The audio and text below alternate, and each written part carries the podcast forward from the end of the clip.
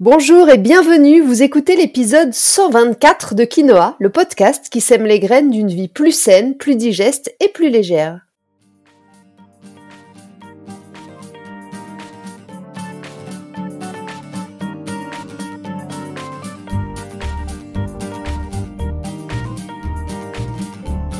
Je suis Julie Coignet, naturopathe spécialisée dans les troubles digestifs et les maladies inflammatoires chroniques de l'intestin. J'accompagne aussi les femmes enceintes, les enfants et les sportifs via des consultations sur Montpellier ou à distance, des programmes en ligne et des cours de yoga. Ma mission à travers ce podcast est de vous aider à comprendre simplement comment vous fonctionnez pour que vous puissiez mettre en place de nouvelles habitudes de vie plus saines, mais aussi gagner en légèreté au niveau de votre corps, de votre digestion et de votre esprit. Cette semaine, l'épisode 124 du podcast est une interview, la quatrième de ma série Oser, après Sabrina qui a osé devenir auteur Guillaume faire du stand-up et Nathalie Simon vivre une vie pleine d'audace. Cette série a pour objectif de vous inspirer à travers des histoires passionnantes, mais aussi de décoder ce qui permet d'oser, et je l'espère vous donner le petit déclic qui vous manque pour vous aussi oser et vous connecter un peu plus à vous. La connexion à soi, je vous le rappelle, le fait d'être à sa place, c'est un des cinq piliers de santé indispensables selon moi. Cette semaine, je reçois Estelle Ballot, créatrice du podcast du marketing aux audiences incroyables, totalisant plus d'un million d'écoutes, je crois, et formatrice en marketing digital. J'ai connu Estelle grâce à sa formation, justement. J'écoutais son podcast depuis des mois. J'étais déjà super fan de son contenu quand j'ai entendu parler de la formation en marketing digital dédiée aux indépendants qu'elle proposait. Et c'était le bon moment pour moi, donc je me suis lancée. Résultat des courses, grâce à elle et grâce à sa formation, j'ai réorganisé toute ma communication en tant que naturopathe, mais j'ai surtout lancé ce podcast. C'était maintenant, il y a un peu plus de deux ans.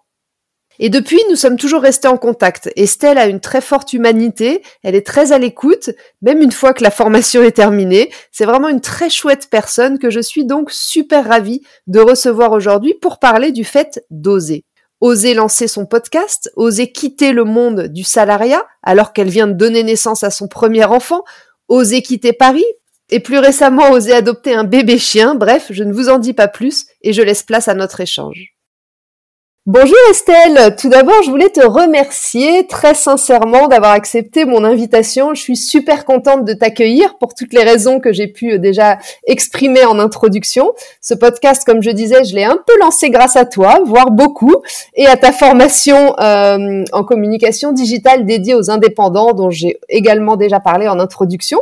Je t'ai donc présenté très rapidement, mais ce qui nous intéresse aujourd'hui, ça va être de mieux comprendre dans quel état d'esprit tu as vécu le lancement de ton propre podcast et puis peut-être aussi ton lancement comme indépendante, comme formatrice indépendante. Est-ce que, euh, pour qu'on comprenne d'où tu viens, dans quel environnement tu étais, est-ce que tu peux commencer par nous expliquer en quelques mots ton parcours, euh, ton enfance peut-être, ou les moments clés de ta vie jusqu'à présent?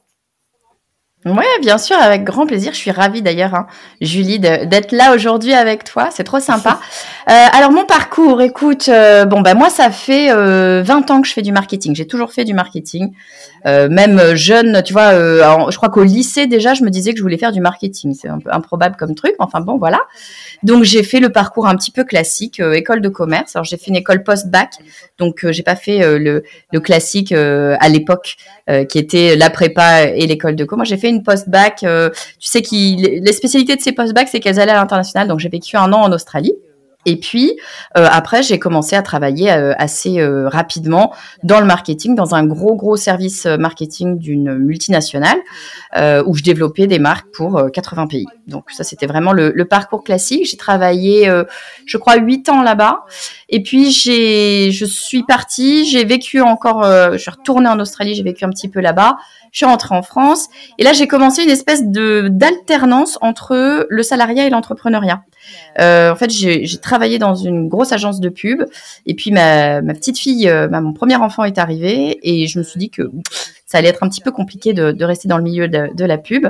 Euh, donc, bah, je me suis je me suis arrêtée et j'ai voulu me former au digital et en me formant au digital, bah, je me suis dit bah pour m'auto-former, je vais créer un site internet. J'ai créé un site internet pour voir comment ça marchait. Puis en fait, c'est devenu un petit business. Et j'ai passé pas mal d'années comme ça à faire des allers-retours entre le salariat et l'entrepreneuriat parce que je m'étais pas vraiment lancée euh, spontanément. Moi, je voulais euh, apprendre des trucs.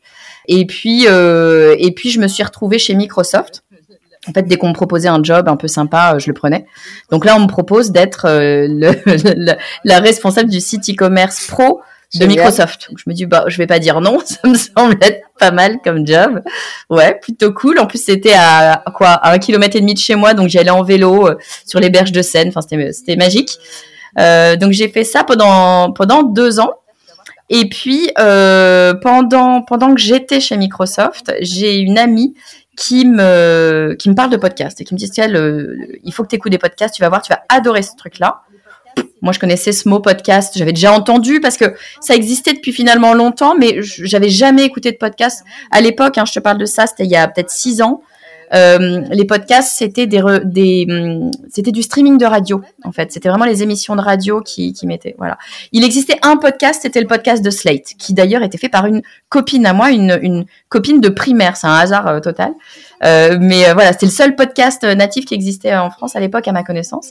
Donc bref, ma copine me fait écouter un épisode de, podcast, un podcast américain, et dans, je pense que dans la minute, je suis tombée amoureuse du podcast et je me suis dit, il y a un truc qui se passe là. Je suis tombée amoureuse de deux trucs. Je suis tombée amoureuse du format et je suis tombée amoureuse de d'un podcast en particulier, euh, qui est le podcast d'Amy Porterfield. Euh, en fait, l'épisode que j'ai écouté, le premier, était un épisode anniversaire qui présentait plusieurs euh, podcasteurs. J'ai entendu cette Amy Porterfield, donc qui est une américaine qui est très connue aux États-Unis. Et donc j'ai écouté son podcast et là j'ai dit non mais il y, a un truc là qui se passe. J'adore cette nana, j'adore ce qu'elle fait. Je veux faire la même chose. voilà, là j'avais, tu sais, c'est Obélisque qui tombe dans la dans, dans la marmite. J'étais voilà, ça y est, je savais que je savais pas ce que j'allais en faire, mais je savais qu'il fallait faire un truc. L'évidence, du coup. Ouais. Clairement. Et, et, je sais pas pourquoi, parce que j'ai jamais écouté de radio, donc j'étais pas dans l'audio. J'avais pas une culture de l'audio du tout. Mais euh, ouais, ça m'a plu. Je crois que c'est aussi simple que ça. Ok. Et est-ce que tu avais une culture, puisque tu parles de, justement de ça, est-ce que tu avais une culture de euh, du risque? Est-ce que enfant, euh, tu étais plutôt euh, une enfant qui testait plein de choses? Est-ce que tu étais une enfant plutôt réservée? Est-ce que tes parents sont dans l'entrepreneuriat ou ont pris des risques dans leur vie ou pas du tout? Alors, écoute, c'est un peu, c'est un peu l'inverse. C'est assez rigolo parce que je, je tu vois, j'en discutais avec ma belle-sœur il y a pas si longtemps et on n'a pas toujours une vision objectif de soi-même. Moi, je te répondrais pas du tout. J'ai une culture de l'anti-risque. Euh, mes parents sont pas du tout euh, entrepreneurs. Euh, ma maman travaillait à l'APEC, donc l'APEC, tu sais, c'est la NPE pour les cadres, hein, pour simplifier.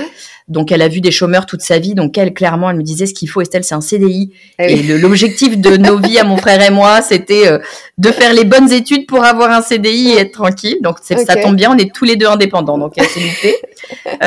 mais mais c'est vrai que ouais, moi, j'ai vraiment été éduquée dans euh, il faut un CDI, il faut une, vie rangée. Enfin, il faut.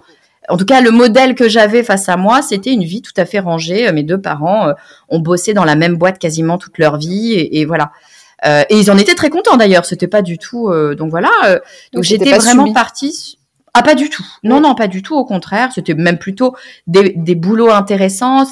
C'était encore l'époque, pardon, je dis ça parce que j'ai le sentiment que c'est beaucoup moins le cas maintenant, mais c'était encore l'époque où euh, euh, tu étais très bien traité quand tu étais dans une boîte, euh, dans une bonne boîte. En tout, Voilà, la plupart des boîtes traitaient très bien leurs salariés. Moi, mes parents étaient très contents, je crois, dans leur euh, dans leur carrière. Ils avaient des beaux postes, mais ils n'étaient pas non plus euh, dirigeants, tu vois. Donc, ils étaient salariés, middle, voilà. Et, non, ça se passait très bien. Donc, j'avais vraiment pas cette culture de l'entreprise. Et même, tu vois, en école de commerce, j'avais vraiment cette idée que euh, un entrepreneur, c'est quelqu'un qui aimait prendre des risques. J'avais cette stat que une entreprise sur deux se casse la figure au bout de cinq ans, ou je sais plus quelle est la stat, mais c'est dans ce goût-là. Euh, je me souviens en école de co discuter avec un copain en fin d'études qui me dit moi Estelle je vais monter ma boîte. Et je le regardais je lui disais mais enfin t'es complètement ma boule. C'est c'est c'est c'est du non-sens. Ça va tu sais que ça va se casser la gueule. Le pauvre je le salue. Si si s'il écoute j'arrive plus à me souvenir de son prénom là tout de suite. mais il a monté je sais qu'il a monté une boîte et que ça marche vachement bien et que c'est une boîte dans l'écologie en plus donc euh, vachement bien. Mais euh, mais voilà j'étais pas du tout du tout là-dedans. Et je suis vraiment tombée dans l'entrepreneuriat euh, sans m'en rendre compte en me disant je vais me former parce que moi je suis pas euh, j'ai pas le goût du risque si j'ai l'impression que c'est un risque. Mais en fait, je te disais, j'en parle avec ma belle-sœur, ma belle-sœur me disait, mais Estelle, mais pas du tout. Tu passes ton temps à prendre des risques. Je dis, mais c'est pas vrai. Et, je comprends ce que tu veux dire. Ouais, tu le vois pas forcément, le risque. C'est ça, c'est ça. Toi, t'as pas l'impression parce que t'as l'impression que t'apprends, que tu progresses, que t'avances, que qu'il se passe des choses, mais pas que t'es en train d'oser des choses particulières, mais plutôt que toi, t'es sur ton chemin d'apprentissage et d'évolution. Ok. Moi, je suis dans le risque très contrôlé, c'est-à-dire que je me dis, écoute, j'ai deux ans de chômage. Je vais utiliser un an de ces deux ans de chômage pour me former, apprendre des trucs, machin. Soit ça m'aide à trouver un job, et auquel cas très bien. Si au bout d'un an j'ai pas un job, bon, faudra que je me pose des questions. Si ça marche pas, il me restera toujours un an pour euh, pour vraiment chercher.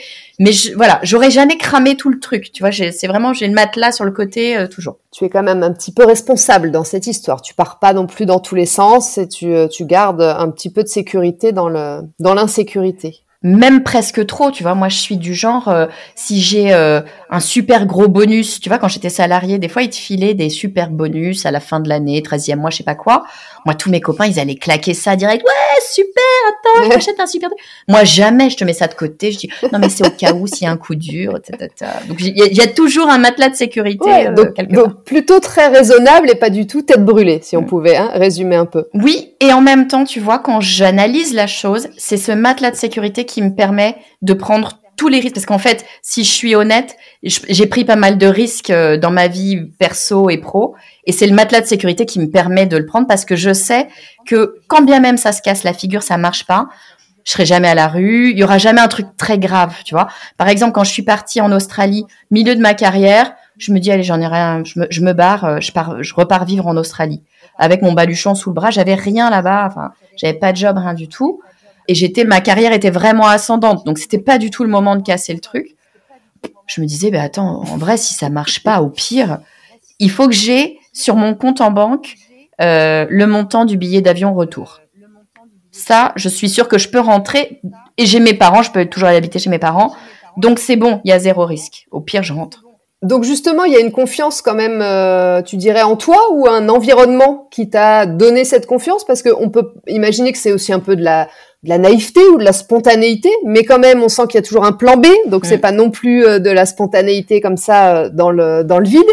Et tu dis euh, en même temps, je peux rentrer et je sais qu'il y aura toujours mes parents. Est-ce que tu sens que tu as eu un environnement, tes parents ou peut-être ta famille élargie qui t'a toujours soutenu, encouragé dans toutes tes initiatives, ou est-ce que c'est toi qui as confiance en toi et qui sait que tu retomberas toujours sur tes pattes? Alors d'une part, Ouais, je pense un peu des deux.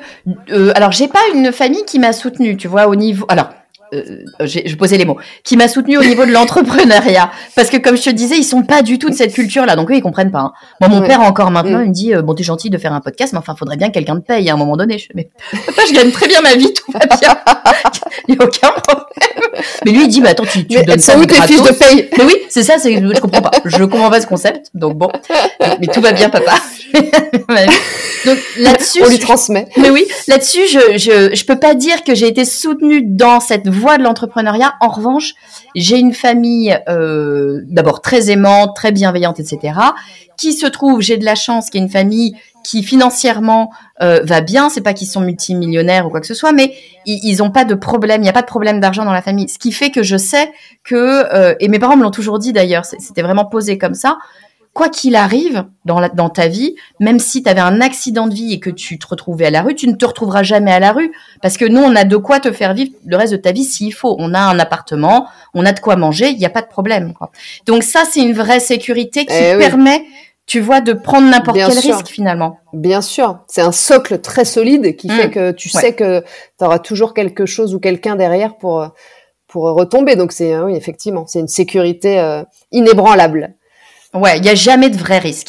le seul risque, c'est de te planter. Donc c'est plus un risque d'ego, euh, de ralentissement du temps, de choses comme ça. Mm. Mais j'ai pas de risque. Euh, tu vois sur la pyramide de Maslow, hein, donc les, les, les mm. éléments les plus importants vitaux, j'ai pas de risque vitaux. Je sais que je me retrouverai jamais à la rue. Il y a mes parents, il y a mon frère, il y a voilà, c'est pas, c'est donc ça c'est pas envisageable. Et c'est pas évidemment le cas pour tout le monde. Et euh, je pense que ça donne des ailes parce que parce que effectivement après tu peux faire un petit peu ce que tu veux.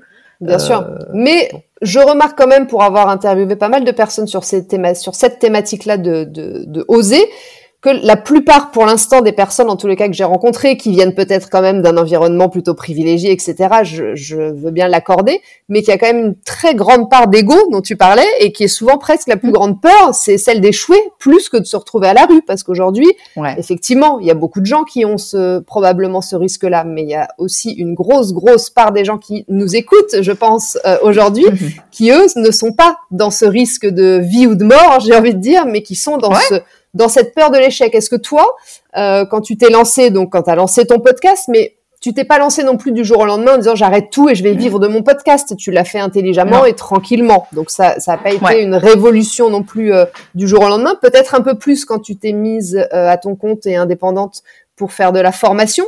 Est-ce que dans ces moments-là, en tous les cas, tu as ressenti de la peur? Est-ce que tu as déjà douté? Ou est-ce qu'à chaque fois c'est euh, juste la suite logique de ta vie, de ton chemin? Ouais. Alors écoute, euh, euh, de la peur, non. Je peux pas dire que j'ai ressenti de la peur. Douter, oui, il y a, y a, le côté égo et le côté quand, enfin, quand dira-t-on C'est pas le quand dira-t-on, mais c'est mm. tu veux pas décevoir. C'est-à-dire que d'autant que j'avais eu une belle carrière, machin, etc. Faut pas quand même totalement se planter parce que qu'est-ce que vont dire papa, maman? Qu'est-ce que vont dire peut-être les anciens collègues? Même si en réalité tout ce monde-là est très bienveillant, mais n'empêche que t'as, il y a une partie de euh, bon, moi je suis la bonne élève, tu vois, j'ai toujours, t'es bonne en classe, bon machin, j'ai un peu ce syndrome-là de, tu veux faire plaisir aussi à ton entourage et tu veux, euh, voilà, tu veux que ça marche bien sans forcément euh, nécessairement toujours être la première, la championne, mais voilà, il y a effectivement ce, ce côté-là. donc je voulais pas échouer pour ça, je pense, mais c'était je sais, je suis pas sûre de l'avoir conscientisé comme ça. C'est-à-dire que moi, à chaque en tous les cas. Non, c'était pas bloquant. C'est pas bloquant, puis à chaque fois, moi, si tu veux, c'est plus des projets. Moi, je, fonctionne beaucoup, je me rends compte, en mode projet, et je me dis, tiens, euh, j'ai ce projet-là qui m'anime, j'ai envie de tester, voir où ça va me mener, parce que ça va me donner. Et tu vois, sur le podcast, euh, euh, qui m'amenait à la formation derrière, mais sur le podcast, je me suis dit, je l'ai vraiment lancé en me disant, je vais t'expliquer comment je l'ai lancé. J'ai écouté ce podcast, je me suis dit, ce truc est génial. Bon, j'étais à l'époque chez Microsoft, euh, donc plus grosse boîte du monde, euh, hein, euh, grosse boîte américaine. Euh, je vendais des ordinateurs. Euh, bon, comment est-ce que tu fais pour vendre des ordinateurs en France? Je le dis très clairement, c'est aussi bête que ça. Tu regardes ce qui se passe aux États-Unis. Et, et, vraiment, hein, c'est vrai, véritable ce moment ça. Je regardais les tendances aux États-Unis qu'on avait maintenant. Et je me disais, bah, je sais que dans quatre ans, c'est ce qui va arriver en France. Et c'est à peu, à peu près, et même dans la tech, hein, quatre ans, c'est quand même long. Hein même dans la tech, c'était quand même peu ou prou ça. Donc c'était assez facile pour nous de voir un peu les grosses tendances, les trucs qui allaient fonctionner. Et je voyais que, donc on était en 2018, je pense, quand j'ai écouté le premier podcast, et je voyais que c'était déjà un marché euh, installé, avec des écoutes vraiment récurrentes, tu vois, euh, qui n'étaient pas du tout installées dans la société française, et que c'était un marché euh, qui pesait plusieurs dizaines de millions pour certaines personnes. Donc, tu avais des business qui s'étaient montés sur les podcasts.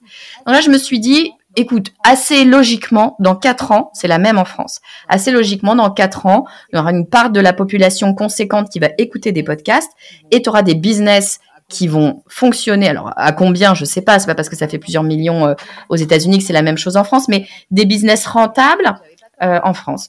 La réalité, c'est que j'avais pas tort. Hein. Quatre ans après, c'est devenu euh, euh vraiment un, un marché. Donc ça se vérifie, hein, cette histoire de quatre C'est intéressant. C'est un peu triste à dire des fois comme ça, mais n'empêche que ça, ça se vérifie c'est vraiment ça que je me suis dit, si tu veux. Je me suis dit, bon, voilà. Là, tu as un truc, tu es au début d'un média. C'est assez rare d'être au début d'un média. C'est clair. Et je sais que c'est précieux. Je sais que euh, si tu démarres au tout début, euh, tu as une avance qui est très difficile à rattraper. Pas irrattrapable, mais tu as une vraie avance. Et donc, je me suis dit, mais j'ai pas envie de louper cette avance. Je sais pas où ça va me mener. Euh, je savais déjà que j'avais envie de redevenir indépendante. Tu sais, je t'ai dit, je suis passée de, du salariat à l'indépendance. Je savais que je voulais redevenir indépendante, mais je savais pas ce que je voulais faire. Je me disais, ce sera autour de la formation, du coaching, du conseil. Qu'est-ce que j'allais vendre? J'en savais rien. Mais je, bon, voilà, j'avais cette idée en tête et je me suis dit, fais ce podcast, lance-le juste pour voir, pour apprendre le podcast, pour apprendre l'audio. Au pire, tu auras appris des trucs. Tu auras perdu du temps. Parce que j'avais pas investi d'argent, j'ai investi 100 euros dans un micro. Voilà, c'est tout. Euh, je me suis dit, au pire, tu auras perdu tes nuits, parce que c'était la nuit que je le faisais, vu que je bossais. Euh, bon, c'est pas très, très grave. Tu vois, dès lors que tu fais quelque chose qui te plaît, moi, ça m'intéressait. C'est ça. Et on perd jamais vraiment son temps quand on apprend. T'apprends forcément un truc. On s'en resserre toujours d'une bah manière ou d'une autre, mais ça nous permet quand même toujours de grandir et d'évoluer à un moment toujours. donné. Toujours. Tu vois, moi, avant... je suis aussi dans cette euh, optique euh, optique là. Euh, Mais oui, dès que tu fais, euh, toi, tu as fait plein d'activités différentes. Dès que tu fais une activité, quelle qu'elle soit, tu sais qu'elle va t'apporter. Moi, tu vois, je, je, ma première boîte, je faisais de la peinture sur porcelaine. Le truc a juste rien à voir. Et je me disais, mais enfin, mais vraiment, ils vont me prendre pour une débilette là. C'est quoi ce truc peinture sur porcelaine Et je repostulais pour des postes salariés. Je me disais, mais vraiment c'est ridicule. Et Microsoft, ils sont venus me chercher pour ça. En fait, il y a plein de boîtes qui sont venues me chercher pour ça, en disant mais c'est génial, tu te rends pas compte, l'entrepreneuriat, tu te débrouilles eh toute seule, tu sais faire ci, l'international. Et en fait, voilà, tu trouves toujours quelque chose d'intéressant dans n'importe quelle activité. Donc il faut, moi c'est vraiment ça qui m'anime, c'est fais des trucs. C'est en faisant que tu apprends. Fais des trucs, c'est c'est dans l'action que tu vas apprendre des choses et, et des choses que tu n'as peut-être pas prévues d'ailleurs. Ou des choses avec lesquelles tu vas pas forcément faire un lien direct, mais qui, quelques années après, vont paraître évidentes et tu vas venir repiocher dans quelque chose que tu as fait dix ans avant, en disant, bah, en fait, cette expérience, je savais pas trop pourquoi j'avais envie de la mener à terme, mais aujourd'hui, je comprends et elle me sert pour ce que je fais aujourd'hui. Donc, il y a toujours des ponts, effectivement. Je pense que le plus important, c'est d'agir, d'être dans l'action et de pas rester bloqué avec euh, quelque chose qu'on a au fond de soi, qu'on a envie de découvrir ou qu'on a envie d'apprendre.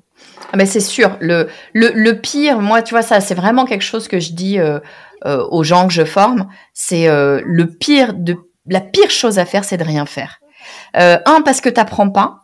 C'est bien souvent en faisant que tu te confrontes à la réalité des problématiques. Souvent, on, on essaye de se préparer à tous les problèmes, etc. Mais sauf que tant que t'es pas face aux problèmes, tu sais pas quels problèmes vont se présenter à toi. Donc, le pire, c'est de rien faire. Et il y a une, un deuxième euh, effet négatif à ne rien faire. C'est que quand tu fais pas, euh, ben, tu proposes pas t'avances pas. Donc en fait, tu prends du retard et tout ce retard, il est pas rattrapable.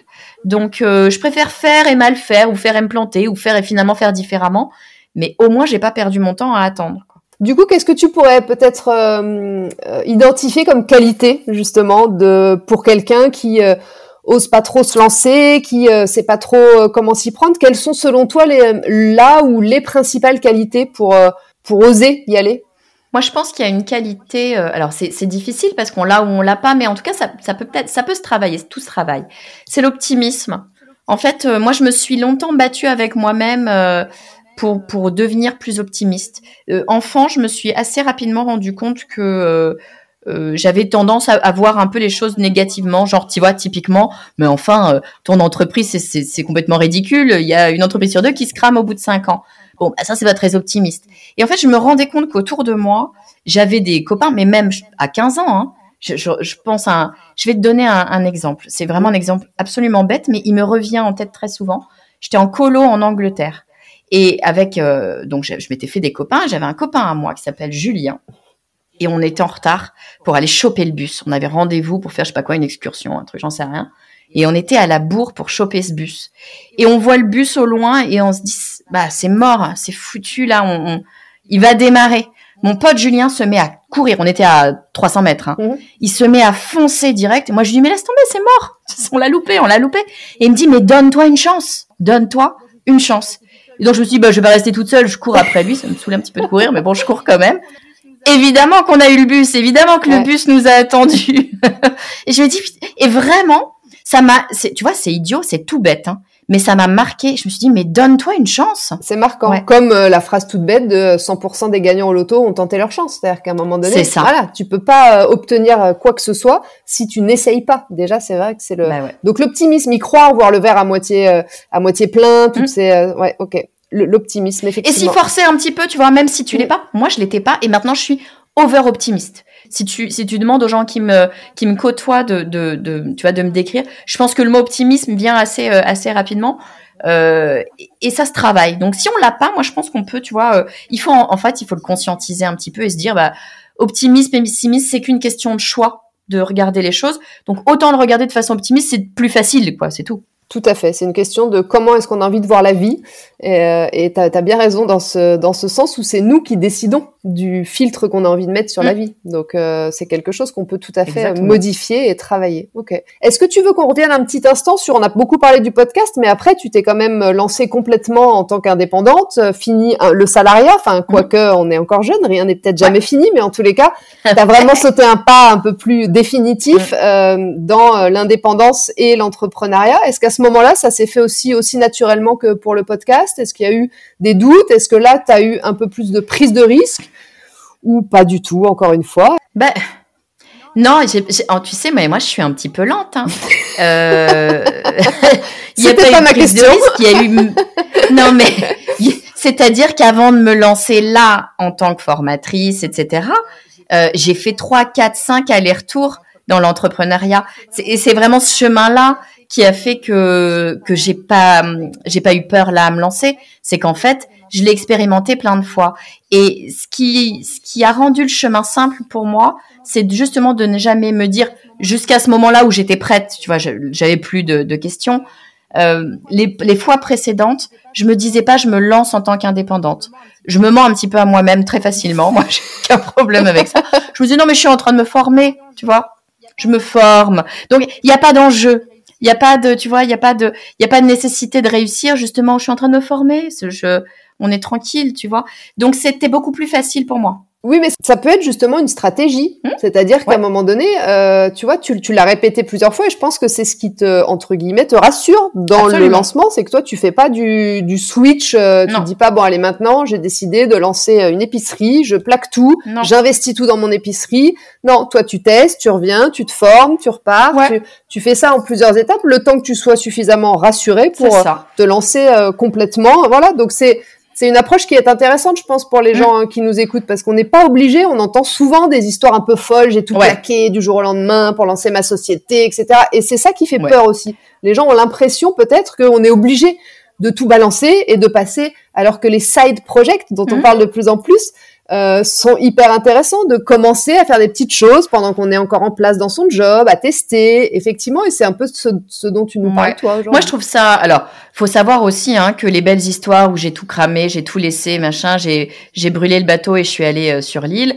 Euh, ça, c'est du storytelling. Hein. On va se dire les choses très clairement. Hein. C'est très joli en storytelling. Si vous êtes sur LinkedIn, c'est très joli sur LinkedIn. C'est rarement quand même exactement le cas. Hein. Il, y a, souvent un coussin derrière. C'est du marketing. Donc attention bah, bien sûr, c'est mm. c'est plus joli comme histoire. Eh mais euh, mais ça met une pression aux gens. Que... Ça met la bah pression, tu vois, aux gens qui lisent ça. Et absolument. Ça met la pression parce qu'on a l'impression que si on n'est pas l'image que j'avais moi de l'entrepreneur, quelqu'un qui aime le risque, qui est capable de mettre tout son argent et, de le perdre, etc. Euh, on a l'impression qu'on peut pas entreprendre, ce qui est absolument faux. Et d'ailleurs, moi, je suis assez persuadée que les bons entrepreneurs sont plutôt des gens prévoyants, parce que, euh, eh ben, la vie est complexe. Euh, regarde les dernières années entre le mm. Covid, l'Ukraine, le machin, le truc. Si t'es pas prévoyant, malheureusement, ça devient quand même vite compliqué. Donc, je je suis pas sûre qu'il faille sauter en parachute sans parachute pour être entrepreneur. Au contraire, quoi. Je pense qu'un bon entrepreneur, c'est quelqu'un qui sait bien sauter en parachute et qui donc bah, a révisé et a bien vérifié que le parachute était bien plié. C'est ça, quelqu'un qui est mesuré et qui va savoir gérer sur la durée euh, son, projet. En tout cas, il faut pas se dire que euh, parce qu'on n'a pas ce caractère de prise de risque, on n'est pas entrepreneur. C'est à totalement dissocier pour moi. Super, mais ça c'est une très belle euh, leçon, je trouve, et quelque chose que j'aimerais qui qui reste de, ce, de cet épisode, en plus de tout le reste. Mais ça, je trouve que c'est hyper important parce que tu es la première à le souligner de par ton histoire et la manière dont toi tu t'es euh, euh, tu as avancé sur cette voie entrepreneuriale et professionnelle. Donc effectivement, c'est hyper intéressant. C'est pas parce qu'on n'est pas enfant d'entrepreneur qu'on n'a pas ça dans le sang depuis toujours qu'on peut pas se réaliser dans un projet qui nous tient à cœur en apprenant, en testant, en avançant, en se plantant parfois, puis en recommençant par un autre chemin. Mais en tous les cas, la vie entrepreneuriale, elle est comme ça. Et le fait d'oser, on parle beaucoup là de d'aventure professionnelle, mais oser, c'est aussi euh, dans la vie privée. Ça peut être aussi oser euh, se séparer euh, d'un conjoint. Ça peut être oser commencer la batterie à 50 ans. Ça peut être toutes ces choses-là. Quel risque on prend pas grand chose à part avancer et puis euh, et puis tester. Est-ce que justement tu aurais peut-être euh, une autre donc là c'est c'était plus un état d'esprit que tu viens de, nous partager, mais est-ce que tu aurais une petite phrase un peu clé ou une euh, un petit tips, le tips d'Estelle pour aider à sauter le pas? Ça serait quoi? Ben tu vois, je vais te donner une phrase que ma maman me, me, me disait, que je, j'ai entendu euh, toute mon enfance. Donc, tu vois, c'est peut-être de là que ça vient. J'ai toujours entendu, c'est, un adage euh, qu'on, entend tout le temps. Hein. Ce qui, elle me disait tout le temps, c'est en faisant qu'on apprend. Moi, ma maman, c'était, mais tu vas apprendre toute seule. Tu vois, tu vas apprendre à coudre, bah, vas-y, coup. Tu vas voir que tu vas, tu vas apprendre. Et puis, ce sera peut-être pas parfait ton truc, mais tu vas réussir à coudre. C'est en faisant qu'on apprend. Et je trouve que c'est très juste parce que c'est assez libérateur comme truc. C'est que t'es là, t'es en train d'apprendre. Et par définition, si tu es en train d'apprendre, c'est normal que ça soit pas parfait. Sinon, euh, t'apprendrais pas, mm. tu, tu serais déjà expert. Donc, si tu es en train d'apprendre, ça t'enlève ce poids de oh, mon Dieu, il faut que je fasse parfaitement bien. Non, tu tu t'entraînes, tu tu expérimentes, tu essayes, et c'est comme ça que tu vas apprendre. Et, je trouve que c'est vraiment très très juste, et on avance beaucoup plus vite quand on quand on a ça en tête. Donc, il faut agir, quoi. Faut y aller. Hein. C'est en faisant qu'on apprend. Génial. Et ça autorise le plantage, en fait. Ça autorise l'erreur, ça autorise, euh, voilà, le fait, euh, le fait de, de penser comme ça. Super. Génial, petite phrase, euh, de petits tips de fin. Euh, Est-ce que tu as une, euh, pour finir, une petite actu, quelque chose que tu voudrais nous partager? Tu en es où? Est-ce que tu as une prochaine formation qui euh, s'ouvre bientôt? Écoute, j'ai beaucoup de projets de formation pour 2024. Je peux pas donner de date parce que je les ai pas encore construites, mais j'aimerais cette année, tu vois, les, les années précédentes, j'avais ma grosse formation stratégie indépendante, celle à laquelle tu as, as, participé. C'était vraiment le cœur de, de, mon métier. J'adore cette formation. C'est un, gros, un, gros morceau. Là, cette année, j'ai envie de créer des formations plus courtes, plus, plus accessibles, peut-être pas forcément plus faciles, mais plus précises sur un sujet particulier. Et à mon avis, je vais essayer d'en sortir une par trimestre. En tout cas, c'est un peu l'idée que j'ai, j'ai en tête là tout de suite. Donc, euh, il va y avoir des actualités. Voilà, au cours du, du premier trimestre, j'espère pouvoir en, en, sortir une. Ok, génial. Bah écoute, euh, on est ravis, on suivra ça de près, donc sur le podcast du marketing évidemment, ou sur LinkedIn aussi, hein, sur euh, un réseau social sur lequel tu es très euh, très présente et active. Estelle, merci infiniment pour ta franchise, ton honnêteté. Je n'en doutais pas, mais je suis ravie de ce, de ce partage et de cet échange avec toi. J'espère que ça euh, aura déculpabiliser certains qui euh, sont encore dans le doute et qui se disent oh là là mais pourquoi moi j'y arrive pas alors qu'il y en a plein qui arrivent. Tu nous as donné presque une stratégie euh, pour y parvenir c'est-à-dire essayer voilà essayer se lancer revenir oser euh, euh oser se tromper recommencer et surtout passer à l'action. Voilà le mot le mot je pense le plus important de cet entretien. Merci infiniment Estelle. Bonne continuation et puis à très bientôt j'espère Merci à toi, Julie. C'était un bonheur d'échanger avec toi, de discuter avec toi. Voilà, sur ce, l'épisode 124 de Quinoa touche à sa fin. J'espère sincèrement qu'il vous a plu et qu'il vous aura inspiré pour vous aussi vous rapprocher un petit peu plus de votre vie rêvée. N'hésitez pas si vous voulez réagir sur cet épisode ou me poser des questions. Vous pouvez m'écrire sur Instagram, juliecoignet-du-8 naturopathe. Je vous lirai et je vous répondrai avec grand plaisir. Pour contacter Estelle Ballot, c'est plutôt sur LinkedIn que ça se passe. Je vous mettrai son lien direct dans la description de l'épisode. Et puis surtout, si vous aimez ce podcast, si vous avez aimé cet épisode, pensez à me laisser un petit avis sur votre plateforme d'écoute préférée. Ça permet de faire découvrir le podcast à d'autres personnes qui auraient peut-être elles aussi besoin d'avoir toute cette dose d'inspiration, toutes ces informations et toutes ces connaissances. Donc merci à celles et ceux qui prendront le temps de le faire. Pensez également à vous abonner à ma newsletter pour ne rater aucun épisode du podcast, mais aussi suivre mon actualité, profiter de conseils chaque semaine directement dans votre boîte mail. Sur ce, on se retrouve la semaine prochaine pour un nouvel épisode dans lequel nous allons faire le lien entre votre microbiote et vos hormones. Comment sont-ils liés? Quel est le lien entre un déséquilibre du microbiote et des maladies hormonodépendantes comme l'endométriose, le syndrome des ovaires polykystiques, l'obésité, pour ne citer qu'elles, c'est ce que nous verrons la semaine prochaine. En attendant, prenez bien soin de vous et n'oubliez pas, comme le disait très bien l'abbé Pierre, il ne faut pas attendre d'être parfait pour commencer quelque chose de bien. À bientôt!